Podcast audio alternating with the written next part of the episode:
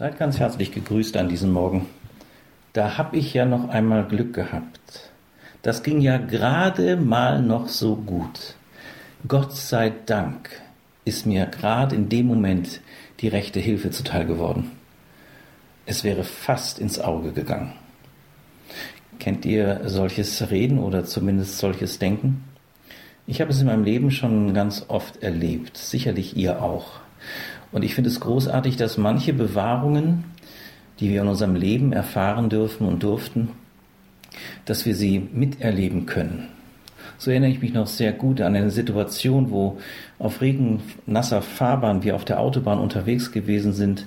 Anja, meine liebe Ehefrau und ich und wir äh, tatsächlich erlebten, dass zwei Autos vor uns ein Motorradfahrer unterwegs war, der plötzlich ins Schleudern geriet und mit seiner Maschine komplett über die Autobahn rutschte und die vor uns fahrenden Autos beide in die Leitplanke geführt worden sind und äh, wir sozusagen direkt in diesen Sekunden, in diesen Millisekunden auf diesen Motorradfahrer zufuhren.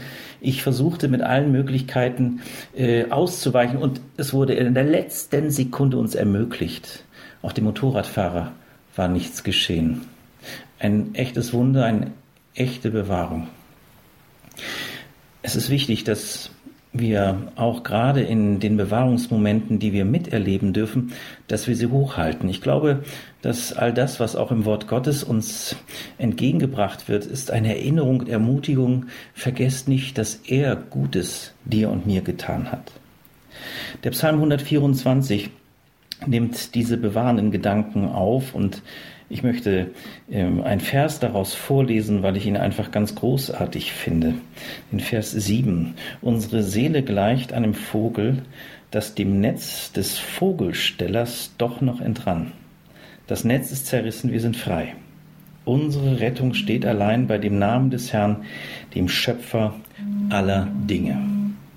Ich freue mich so unsagbar darüber, dass wir ähm, genau das ja in unserem Leben immer wieder erfahren, dass da, wo wir meinen, jetzt geht es nicht mehr, jetzt ist kein Ausweichen da, dass wir im Sehen auf Gott und in dem Wissen, was er in Jesus Christus uns geworden ist, was er uns getan hat, dass es ein so unsagbares Geschenk bleibt. Es ist diesem Vogel gleich, der eigentlich in Gefangenschaft leben müsste und wir doch durch Jesus Christus Befreiung erfahren haben. Er hat uns befreit.